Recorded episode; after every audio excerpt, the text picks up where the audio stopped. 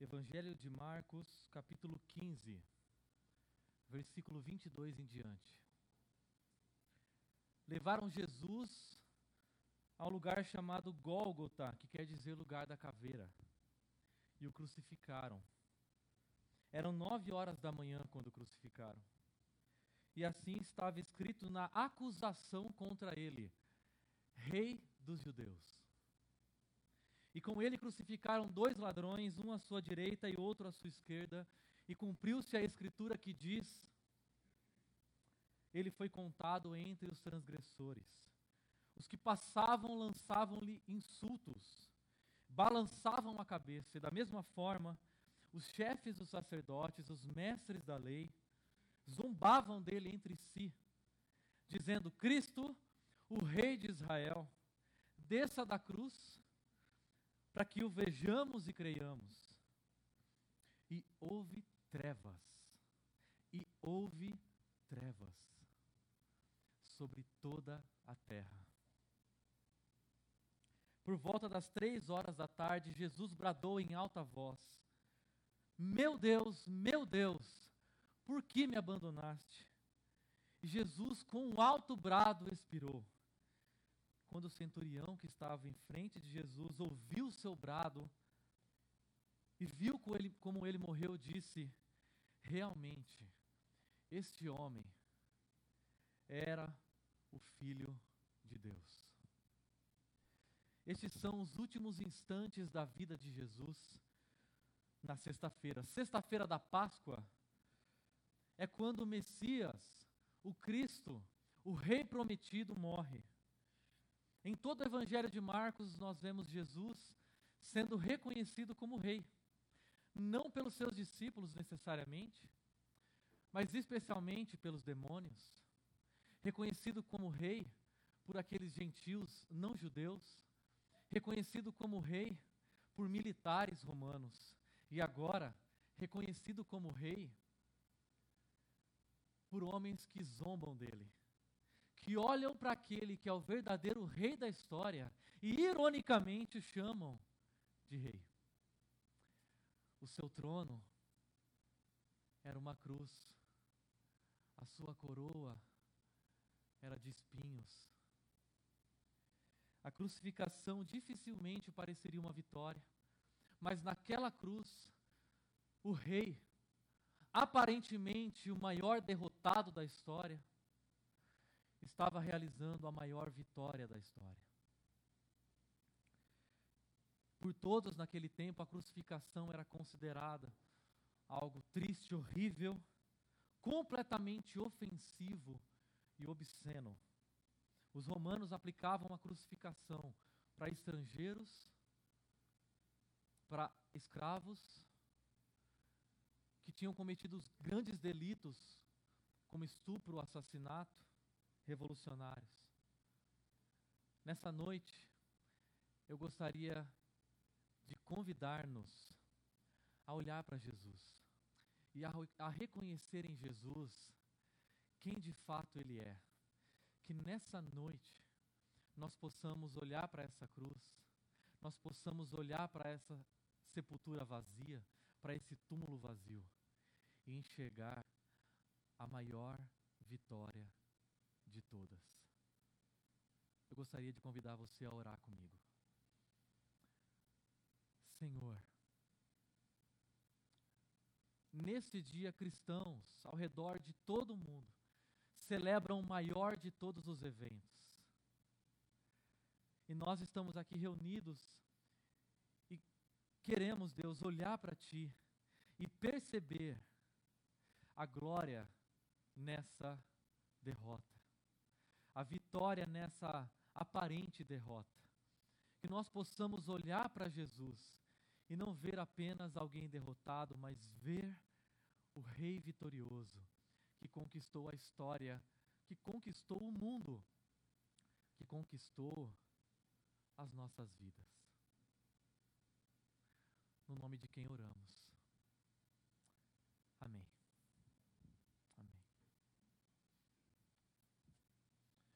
Pode manter. Não, não, pode manter. Eu gostaria de conversar com vocês hoje sobre esses discípulos que experimentam a sexta-feira e ao experimentarem a sexta-feira, eles vivem a sombra, eles vivem assombrados por esse momento, assombrados por esses instantes. Ah, quando nós lemos a história da, da ressurreição, ou melhor, da crucificação de Jesus, nós percebemos que aqueles homens e mulheres que caminharam com Jesus ao longo de três anos por toda a Galileia, eram homens e mulheres que estavam vendo em Jesus aquele que traria a restauração a Israel. Eles lançavam sobre Jesus as suas expectativas, as suas esperanças. Homens e mulheres seguiram Jesus pelo período de três anos por toda a Galileia, colocando as suas esperanças de que Ele, Jesus, é aquele que vai trazer salvação, aquele que vai trazer libertação da opressão política de Roma sobre Israel, aquele que vai trazer libertação espiritual das trevas nas quais eles estavam aprisionados, aquele que traria libertação da dor e do sofrimento humanos, aquele que traria, traria libertação para os nossos pecados, para a nossa morte.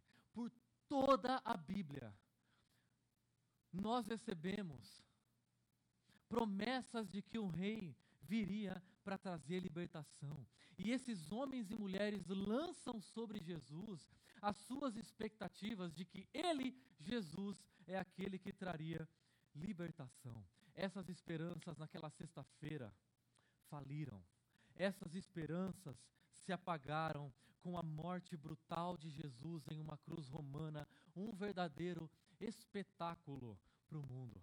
O Evangelho de Lucas, capítulo 23, descreve aquela cena terrível da crucificação como um espetáculo. E é na sexta-feira que tudo vira escuridão.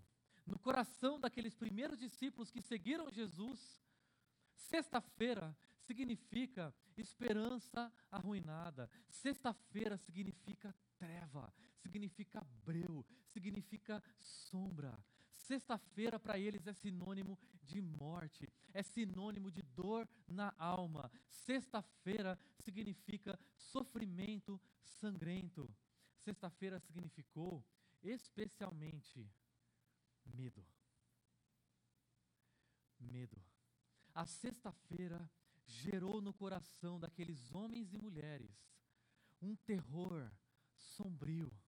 A sexta-feira se traduz no coração desses primeiros discípulos como uma angústia, um grande medo, de tal maneira que fez com que as palavras ditas por Jesus quando ele se dirigia da Galiléia para Jerusalém fossem esquecidas. Porque eles se esqueceram que Jesus, quando estava caminhando para Jerusalém, disse: Eu vou ressuscitar. E quando eu ressuscitar, vocês vão me encontrar em um lugar. Onde vocês vão me encontrar? Vocês vão me encontrar na Galileia. Medo. Eles se esqueceram do ponto de encontro depois da ressurreição. E se na cabeça desses homens e mulheres a ideia da morte de Jesus era impossível, quanto mais a ideia da ressurreição. Jamais passou pela mente desses homens e mulheres que Jesus poderia ressuscitar. E esse medo sombrio se torna um companheiro dos discípulos ao longo de todo o sábado, o maior e mais triste sábado da história. E o domingo se inicia e parece que esse medo paira sobre a cabeça deles. Essa sexta-feira ainda os assombra como uma nuvem negra. Observe comigo os primeiros versículos de Marcos, capítulo 16. Quando terminou o sábado, Maria Madalena, Salomé e Maria, mãe de Tiago, compraram especiarias aromáticas. Para quê? Para ungir o corpo de Jesus.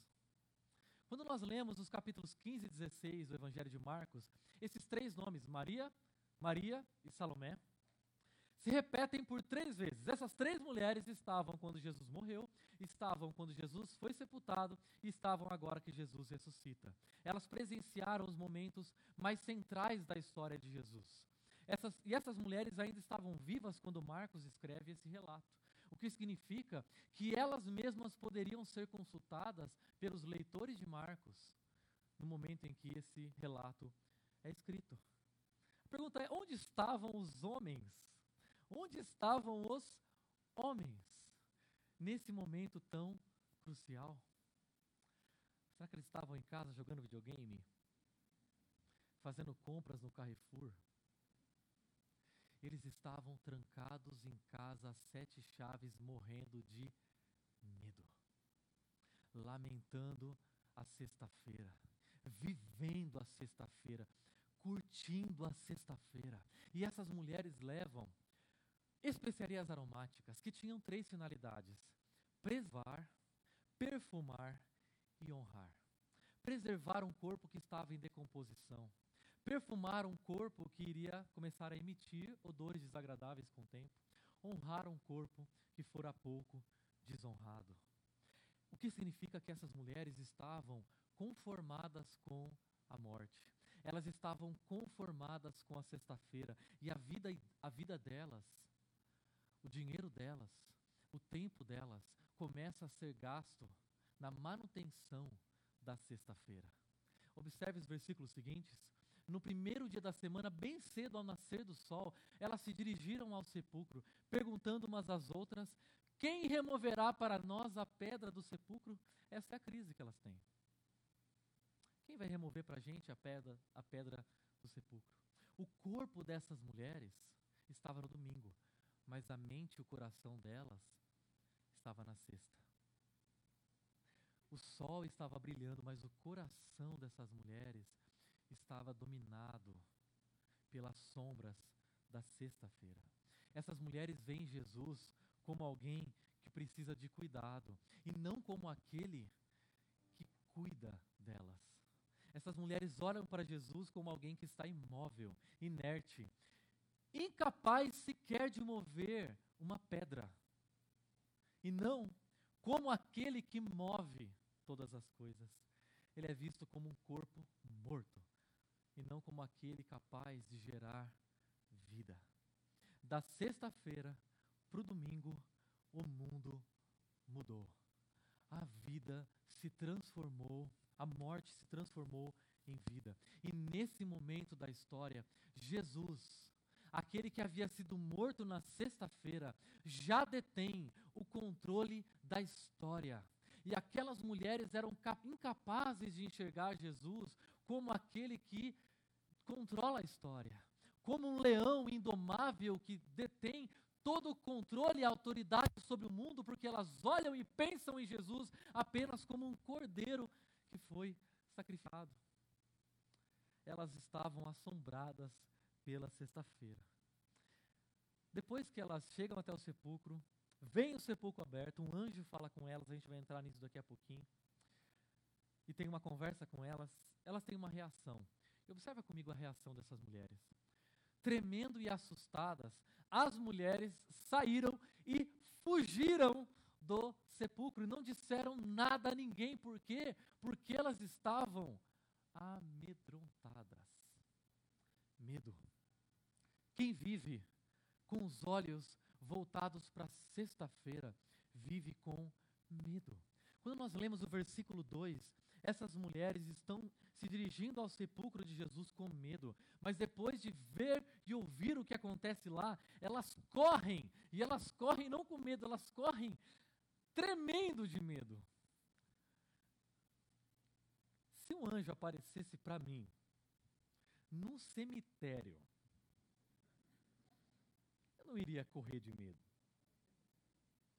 Sabe por quê?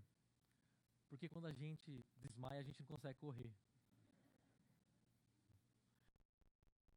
A razão pela qual essas mulheres, esses homens têm medo?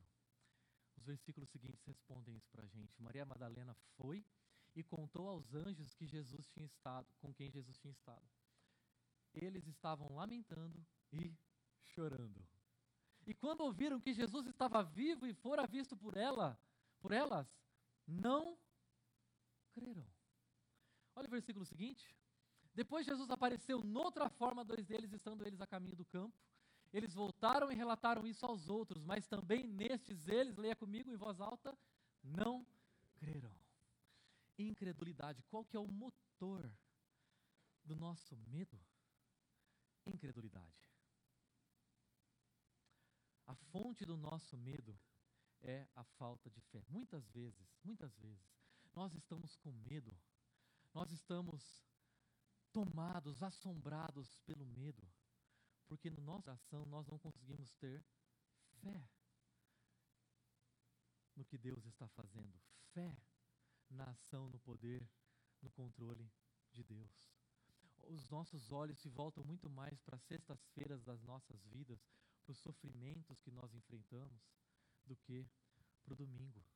Elas estavam, esses homens e mulheres estavam assombrados pelo medo. Por quê? Porque eles não estavam iluminados pela fé. A sexta-feira providencia contato com a dor. Mas só o domingo providencia fé para lidarmos com a dor. O domingo é necessário.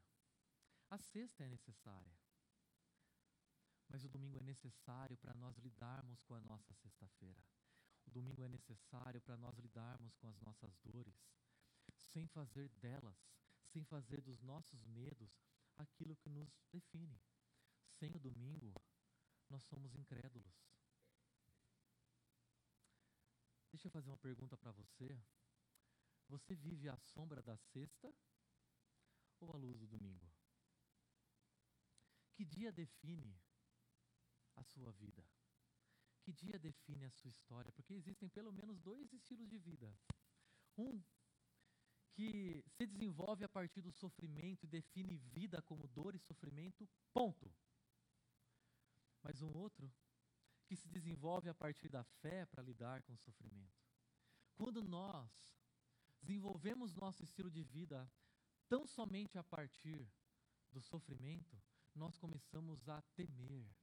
E o temor passa a definir quem nós somos. Não que ter medo seja algo que nós não devamos ter. Eu, para subir aqui, morro de medo. Mas não é algo que me define. Eu tenho fé para lidar com os meus temores. A Bíblia responde a sexta-feira dizendo: você precisa do domingo, você precisa da fé, você precisa da adoração, você precisa tirar os olhos de você e olhar para a história maior. E olhar para aquele que detém o controle sobre a história e sobre a sua própria história. Mas como a nossa cultura responde à sexta-feira? com anestésicos culturais. Já ouviu aquele neologismo? Sextou! Nossa cultura acredita que para lidar com o sofrimento nós precisamos de anestésicos. Para lidar com o sofrimento nós precisamos sorrir, dar risada, esquecer, nos alienar do mundo, beber, sair, ficar sexo casual. Nós precisamos nos dar prazer. Mas essas coisas não resolvem o problema e a segunda-feira volta. Nós precisamos de algo, de instrumentos que dê conta do nosso sofrimento. A palavra de Deus, o domingo, nos oferece instrumentos para lidarmos com a dor. Como você lida com os seus medos? Nessa semana, eu pedi para que o pessoal da comunicação da nossa comunidade fizesse uma enquete no nosso Instagram. Se você não segue ainda a nossa página no Instagram, siga. E nós perguntamos lá qual é o seu maior medo. Eu gostaria de apresentar para vocês os top 10 medos dos dias atuais. Quais são os maiores medos? Eu gostaria de apresentar para vocês os resultados dessa enquete. Em décimo lugar, as pessoas têm medo de Deus. Medo de Deus, medo de ser punido, medo do inferno, medo de que os meus pecados sejam punidos e, e, e Deus uh, devolva os meus pecados em sofrimento na minha vida, medo da rejeição que Deus pode ter para comigo. Em nono lugar, medo da morte. principalmente de uma morte dolorosa. Medo, quem sabe, de ir para o inferno depois da morte. Oitavo lugar, medo do fracasso. Medo de fracassar na carreira, medo de fracassar moralmente, medo, medo de fracassar com aquelas pessoas que contam comigo. Medo da rejeição, o medo da traição, medo de sermos traídos, medo de sermos abandonados, medo de sermos rejeitados pelas pessoas que nós amamos, em quem nós confiamos. Em, em sexto lugar, medo do desemprego. Medo da nossa carreira ir para o brejo. Medo de acabar o dinheiro e não termos com que nos sustentar. Medo de que aquilo que nós categorizamos como necessidades, quando na verdade são luxos, acabe. Medo da violência. Medo da violência urbana, medo do assalto. Hoje mesmo pela manhã, nós recebemos a notícia de que no Sri Lanka, 185 pessoas, cristãos, que se reuniam na, na, em comunidades cristãs como nós estamos aqui reunidos para celebrar a Páscoa, sofreram atentados.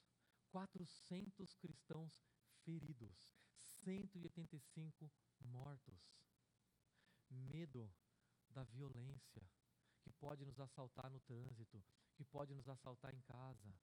Medo da doença medo de que nós sejamos acometidos por uma doença que nos escravize a uma cama, que nos torne dependentes de outras pessoas, medo que, de algo, de um câncer, de uma doença que nos dê dores, ou uma doença que nos impeça de fazer aquilo que a gente ama fazer, daquilo que a gente tem prazer de fazer. É o caso de uma adolescente chamada Johnny Erickson Tada. Essa moça que nasceu em 1949 em Baltimore, uh, era a mais nova de quatro filhas. E desde criança ela gostava de andar a cavalo, fazer caminhada, jogar tênis, nadar. E numa das vezes que ela foi nadar, ela pulou, ela calculou mal a superfície e ela quebrou a cervical. Ficou tetraplégica, imóvel dos ombros para baixo. Os próximos anos dessa moça, 17 anos, foram cheios de raiva, depressão, pensamentos suicidas, medo, medo da solidão, medo, jovens, medo de que não consigam encontrar um par, um cônjuge, alguém com quem passar a vida. A vida vai passando, mas ninguém chega. Medo. Medo de perder as pessoas ao meu redor, medo de perder as pessoas a quem eu amo, e ficar sozinho, não ter ninguém que se importe comigo e ninguém por quem eu me importar. Medo, esse, esse medo foi muito votado, futuro. O medo do desconhecido. Medo do que o futuro nos reserva. Nós não temos a capacidade de saber o que vai acontecer, nós temos medo do que vai acontecer com as nossas vidas, com a nossa história, com a nossa família no futuro. Agora, em primeiro lugar, o maior medo, o medo mais votado é o medo da tragédia familiar. É o medo de que aquelas pessoas que você ama, aquelas pessoas que estão próximas a você, sofram. Aquelas pessoas sofram algum acidente grave e morram. E sofram. Medo de perder pessoas próximas a nós numa tragédia repentina. Perceba que a fonte do medo muitas vezes é a falta de fé. Todos nós somos marcados por esses medos, dependendo do momento da nossa história. Mas esses medos podem tomar o controle da nossa mente, do nosso coração e gerar ansiedade atrás de ansiedade, se nós não enchermos o nosso coração da realidade da ressurreição. A ressurreição de Jesus é o único evento que pode fazer com que nós deixemos de olhar para nós e olhemos para além de nós, e olhemos para além da sexta-feira, e olhemos para além do sofrimento, além da sepultura. A ressurreição é a única coisa que pode e dá luz e sentido para a história. Vocês se lembram do que nós ouvimos agora há pouco na história dessas mulheres que vão até a sepultura? Elas se aproximam da sepultura de Jesus com medo e correm da sepultura de Jesus com mais medo ainda. Agora observe o que acontece no centro dessa história. Mas, quando foram verificar, viram que a pedra, que era muito grande, havia sido removida. E entrando no sepulcro, viram um jovem, vestido de roupas, roupas brancas, assentado à direita, e ficaram amedrontadas. Tem medo por toda parte nesse texto, né, gente? No começo, no meio e no fim. Interessante que elas não encontram o que elas esperavam encontrar ali. Elas esperavam encontrar uma pedra, a pedra não está. Elas esperavam encontrar um corpo, o corpo não está. Mas o que elas não esperavam encontrar ali está. Estão me acompanhando? Então tá. Um jovem. Nós sabemos que esse jovem era um anjo. Mas elas olham e veem jovem. Perceba que quando nosso coração está tomado pelo medo, a gente não tem fé. A gente olha para um anjo e vê um jovem. Quando nosso coração está tomado pela fé, nós conseguimos olhar para situações da nossa vida e observar a mão de Deus, e observar o cuidado de Deus. Nós olhamos para uma pessoa e vemos um anjo. Mas quando o nosso coração começa a perder a fé, e nós vivemos a sexta-feira, sexta-feira, sexta-feira, sexta-feira, sem o domingo, nós olhamos para um anjo e vemos um jovem. O mundo começa a se tornar naturalizado. Tudo é caos. O mundo é selvagem. O mundo é mau. O mundo é cheio de pecado. O mundo é cheio de injustiça. Nós não conseguimos perceber a mão de um Deus poderoso agindo na história, agindo na nossa história. Agora, o que esse anjo diz? Vocês podem ler comigo em voz alta? Não tenham medo. Não tenham medo. Esse é o mandamento mais repetido em toda a Bíblia. Sabe por quê? Porque é o mais difícil de ser praticado. A gente está com medo o tempo todo. Agora, qual é a promessa que Deus dá para que nós possamos não ter medo? Para que nós possamos obedecer esse mandamento? Eu estou com você. A minha mão segura você no momento da dor. Você vai passar pela sexta-feira, você vai passar por dias de aflição, mas eu estou com você. E Deus nos permite o privilégio da presença dEle no momento de dor. Muitas vezes, em momentos de alegria, em momentos que tudo está bem, nós não conseguimos sentir, perceber a presença de Deus. Você, você já conversou com aquelas pessoas que passam por grandes tragédias na vida? E quando você se aproxima delas e pergunta como você passou por isso, a pessoa responde: Eu senti uma paz. Eu senti um cuidado de Deus. Parecia que Deus estava segurando a minha mão o tempo todo. Especialmente para passar na sexta-feira, especialmente para passar pela dor, pelo sofrimento, nós precisamos acreditar, saber que esse Deus segura a nossa mão. Agora, esse anjo, esse jovem, diz o seguinte: vocês estão procurando Jesus. E quem é Jesus? O Nazareno, que foi crucificado, ele ressuscitou e não está aqui. Vejam o lugar onde o haviam posto. Vão e digam aos discípulos dele e a Pedro. Provavelmente Pedro está em destaque, com certeza. Era o que estava com mais medo, debaixo da cadeira, da cama, assim. Ele está indo, Jesus, adiante de vocês para a Galileia. Lá vocês o verão, como ele disse. Ele disse. Jesus é o Nazareno. E Nazaré fica onde? Na Galileia. Nazaré, Galileia é o lugar onde Jesus cresceu, onde o lugar onde Jesus mais viveu o tempo da sua vida, realizou seu ministério, curou, ensinou, realizou milagres. É, é, o, é o lugar onde Jesus mais viveu. Galileia é a cidade, é a região do povo. É a região onde acontece a vida comum, a vida ordinária. Esse Jesus que ressuscita, esse evento extraordinário, Jesus vai para a Galileia. Jesus combina com seus discípulos de encontrá-lo na Galileia. Perceba que o nosso medo nos faz mover para a sepultura.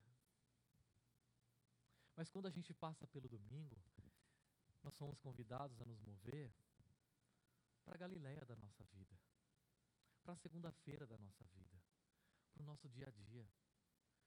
Porque é no domingo que nós reconhecemos aquele, nós adoramos aquele que controla toda a história. Nós podemos ir para a nossa história sabendo que quem constrói, quem costura a nossa história, não somos nós. É o rei que venceu na cruz. E essa ressurreição começa a afetar a vida comum das pessoas. Mas deixa eu destacar para vocês uma expressão desse texto. Ele ressuscitou. Ele ressuscitou. Como essas mulheres reagem a essa frase do anjo vestido de branco? Com medo. E interessante que quando nós estamos passando. Você já teve aquela experiência? Eu tenho essa experiência direto. Eu estou dormindo, escuro, lógico. Aí a Valéria acende a luz. E tem uma luz bem assim, sabe, na cabeceira da nossa cama. Então, de repente, eu abro o olho e da escuridão eu sou movido diretamente para a luz. Parece que Jesus está assim, na minha frente. assim. E aí, para quem estava durante muito tempo na sombra, quando a gente se depara com a luz, a gente é profundamente incomodado. A luz começa a nos incomodar. E é esse tipo de incômodo que a ressurreição causa no coração dessas mulheres. Porque na cabeça delas era incabível, era incabível que Jesus morresse em primeiro lugar, e pior que Jesus ressuscitasse na história, porque para eles a ressurreição era algo real, mas era algo que aconteceria apenas no final da história. Jamais alguém ressuscitaria no meio da história, e a, com a história em curso. A ressurreição era incabível para eles, a ressurreição era incabível para os gregos daquela época, porque os gregos, vocês talvez já ouviram falar da visão, dessa visão platônica de mundo, em que divide matéria de espírito. O mundo ideal é o mundo perfeito. Ressurreição é algo ruim, sabe por quê? Na visão dos gregos? Porque a morte é exatamente a libertação que a alma sofre dessa, dessa prisão chamada corpo. E se a morte é a libertação da alma dessa matéria que nos aprisiona, com certeza a morte é algo bom. Ressuscitar é aprisionar de novo a alma esse corpo. E nós, na cultura ocidental, adotamos esse tipo de visão. E nós encaramos a nós, nós cristãos passamos a encarar a ressurreição como a ressurreição da alma. Nós olhamos para a ressurreição final e nós acreditamos que Jesus morreu e ressuscitou para levar para o céu a nossa alma. Então, toda vez que a gente fala de céu, toda vez que a gente fala de eternidade, a gente começa a imaginar almas penadas tocando harpas no fundo do Windows, com várias nuvens brancas pairando para lá e para cá, uma certa neblina, uma coisa etérea. Nós começamos a pensar a ressurreição e enxergar a ressurreição como algo individual. Jesus morreu para levar a minha alma para o céu. Quando, na verdade, Jesus morreu para restaurar a criação. Jesus morreu para restaurar todas as coisas. Qual é a evidência de que isso vai acontecer? A ressurreição.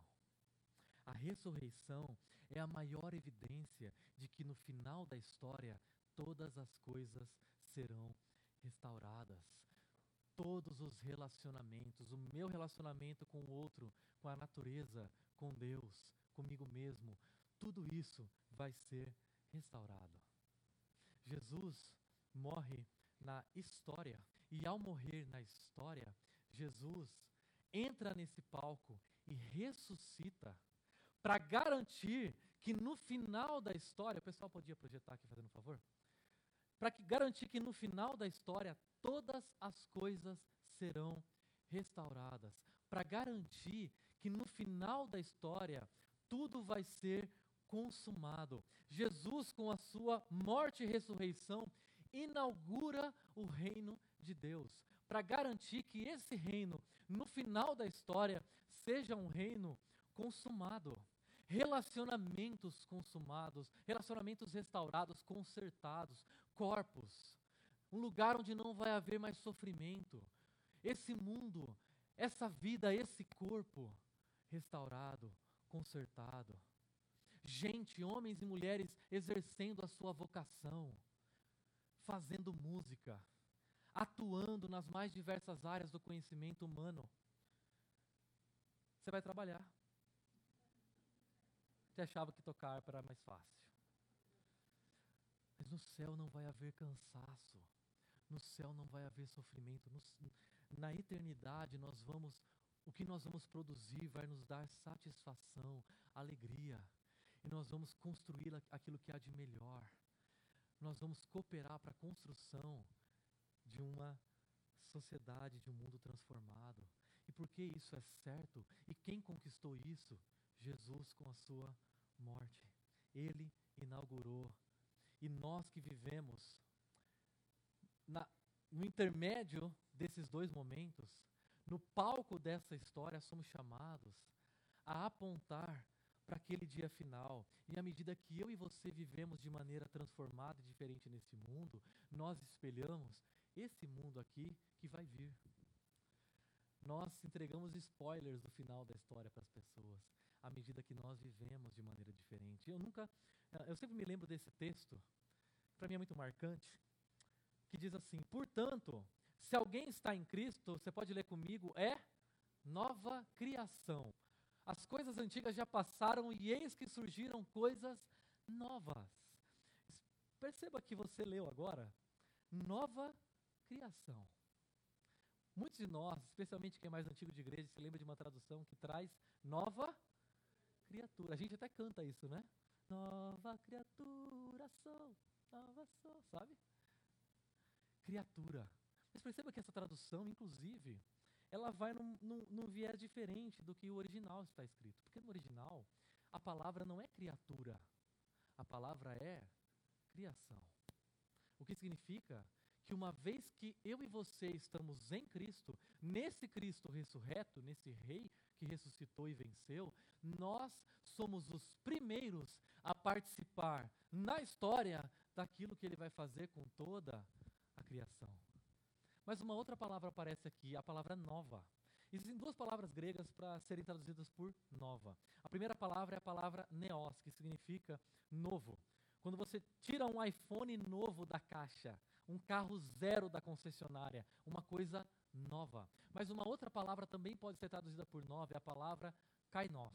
E a palavra kainos, que pode ser traduzida por nova, ela não significa nova da caixa necessariamente, ela significa diferente restaurado, consertado. Perceba que essas mulheres, quando estavam no sepulcro, elas não viram o corpo de Jesus ali, e de repente alguém toca no ombro delas, elas se viram, e está Jesus com um novo corpo, zero da caixa da concessionária.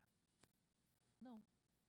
Aquele corpo foi restaurado de tal maneira que esse corpo jamais vai passar pela dor, jamais vai passar pelo sofrimento. Jesus é o primeiro a experimentar aquilo que eu e você um dia, um dia vamos experimentar. Esse rei conquistou isso com a sua morte e com a sua ressurreição. Nós olhamos para a cruz, ela está vazia. Mas quando nós olhamos para o trono da história, o trono da história não está. Esse trono está ocupado por aquele que venceu a morte, por aquele que venceu o mal, por aquele que venceu o medo. Quando eu olho para isso e penso, isso é demais, mas o que isso tem a ver? Como isso se traduz na minha vida? Se essa boa notícia trazida por esse anjo não efetua mudanças na minha vida hoje, como eu posso saber que essa boa notícia vai transformar todas as coisas? Se essa boa notícia não está transformando a minha vida e a sua vida hoje, agora, qual é a evidência, qual é a sinalização que nós vamos oferecer para as pessoas de que essa ressurreição de fato vai transformar no final todas as coisas? Por isso, essa ressurreição precisa e traz luz e sentido para a nossa história. Eu caminho agora para o momento final dessa reflexão, trazendo para vocês a citação de um livro escrito por Brennan Manning. O nome do livro é O Impostor que Vive em Mim. E ele diz o seguinte nesse livro: Quando a tragédia acontece e não conseguimos ouvir nada além do som da agonia, quando a coragem foge pela janela e o mundo parece ser um lugar hostil e ameaçador. Nenhuma palavra, por mais sincera que seja, é suficiente para proporcionar qualquer conforto ou consolo. A noite é ruim. E como será possível suportar a noite? O Deus de nossa jornada solitária, o Deus que vai para Galiléia, está em silêncio. Mesmo assim, pode ser que nas provações mais desesperadoras da existência, sintamos que a mão marcada pelo cravo nos segura com firmeza.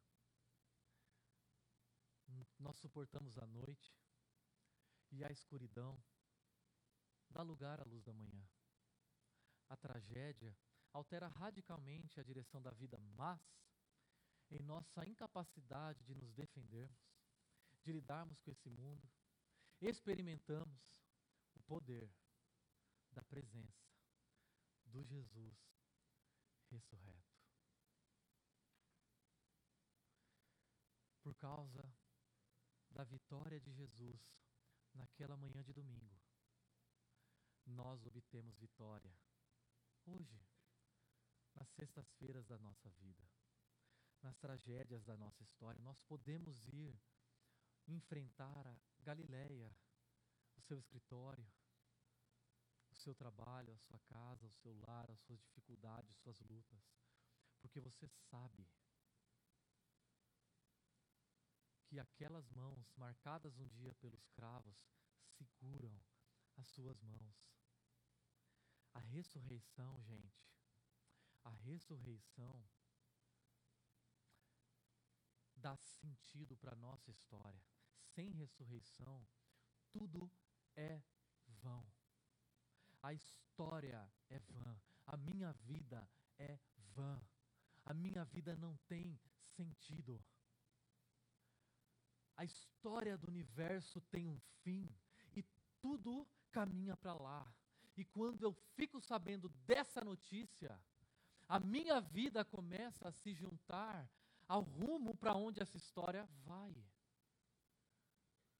Porque eu sei como todas as coisas vão terminar. A realidade dessa ressurreição enche a minha história de sentido.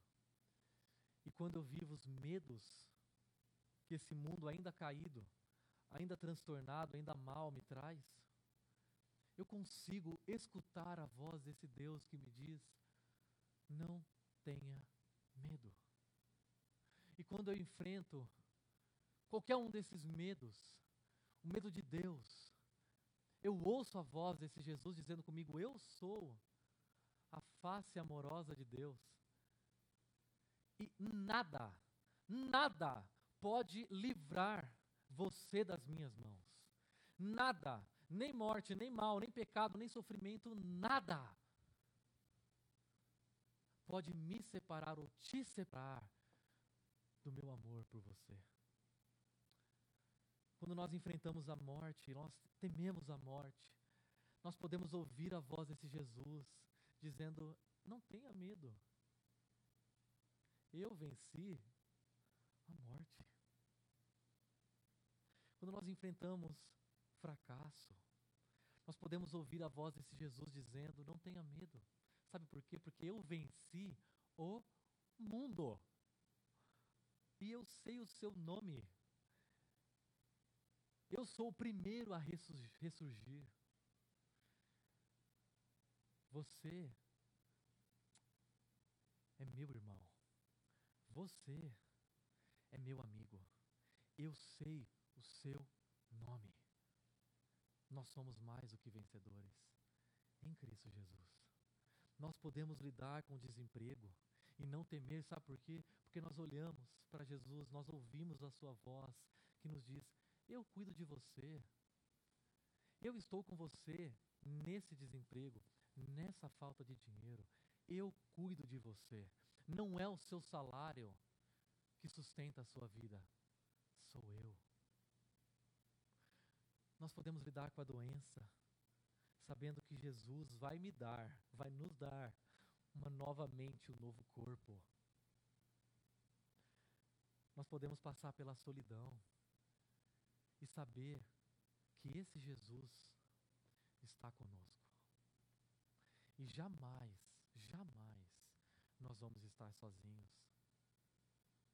E Ele está conosco o tempo todo, segurando a nossa mão, falando aos nossos corações, colocando, colocando um anjo do nosso lado.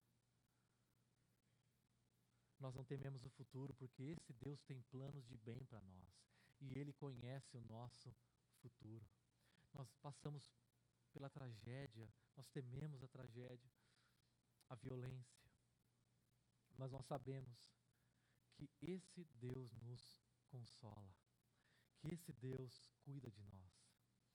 A prova de que a ressurreição de Jesus vai transformar um dia o mundo todo é que ela já está transformando a nossa vida aqui e agora. A prova de que Jesus ressuscitou é de que nós somos consolados e nós podemos oferecer consolo para quem está ao nosso redor. Vale a pena passar pelo sofrimento, vale a pena obedecer, vale a pena fazer aquilo que muitas vezes a gente não tem vontade de fazer e não fazer muitas vezes aquilo que a gente tem vontade de fazer. Sabe por quê? Porque Jesus ressuscitou. Existe um mundo do qual nós vamos fazer parte. Nós vamos fazer parte. Vale a pena passar por tudo que nós passamos aqui nesse mundo, porque o final da história é um final certo. E quando sabemos que este mundo não é o único que existe, que essa vida não é a única que existe, o que importa com o que façam conosco? As nossas ansiedades caem por terra. Nós podemos ter coragem para assumir riscos. Você lembra da história dessa mulher, a Johnny, que eu contei no comecinho? Ela frequentava a igreja para lidar com tudo aquilo que ela estava lidando. Todo, todo domingo, praticamente, o pastor pedia para que as pessoas se ajoelhassem. E ela, paralisada dos ombros para baixo, sempre permanecia sentada. Um determinado dia, ela participava de um congresso. E nesse congresso, milhares de pessoas reunidas, o pastor, o preletor que estava à frente, disse: Eu gostaria que vocês se ajoelhassem. Todos se ajoelharam, menos a Johnny. A Johnny permanece sentada e cai em prantos. Ela começa a chorar. Mas ela não chora de tristeza. Ela chora porque ela, olhando para aquelas pessoas ajoelhadas, ela descreve aquele cenário como retrato da eternidade. As palavras dela. E ali, sentada naquela cadeira de rodas, de repente me ocorreu que no reino de Deus serei livre para pular, dançar, sapatear, fazer aeróbica. E um dia antes que os convidados sejam chamados, a, chamados à mesa do banquete das bodas do cordeiro, a primeira coisa que planejo, planejo fazer quando estiver com as minhas pernas ressurretas é cair de joelhos, cheia de gratidão, glorificando a Deus. E vou me ajoelhar em silêncio aos pés de Jesus. E eu, com meus dedos retorcidos e murchos, meus músculos atrofiados, meus joelhos deformados, sem sentir nada do ombro para baixo, terei um novo corpo. Leve, glorioso, revestido em justiça, poderoso e deslumbrante. Consegue imaginar a esperança que a ressurreição dá a alguém como eu? a esperança que a ressurreição dá para cada um de nós que passamos pela sexta-feira. Essa mulher, mesmo passando por tudo isso, ela é uma artista que pinta quadros com a boca. Já escreveu algumas músicas e gravou alguns álbuns. Escreveu mais de 40 livros. É uma palestrante de sucesso e nas horas vagas ela é defensora dos direitos de pessoas com deficiência.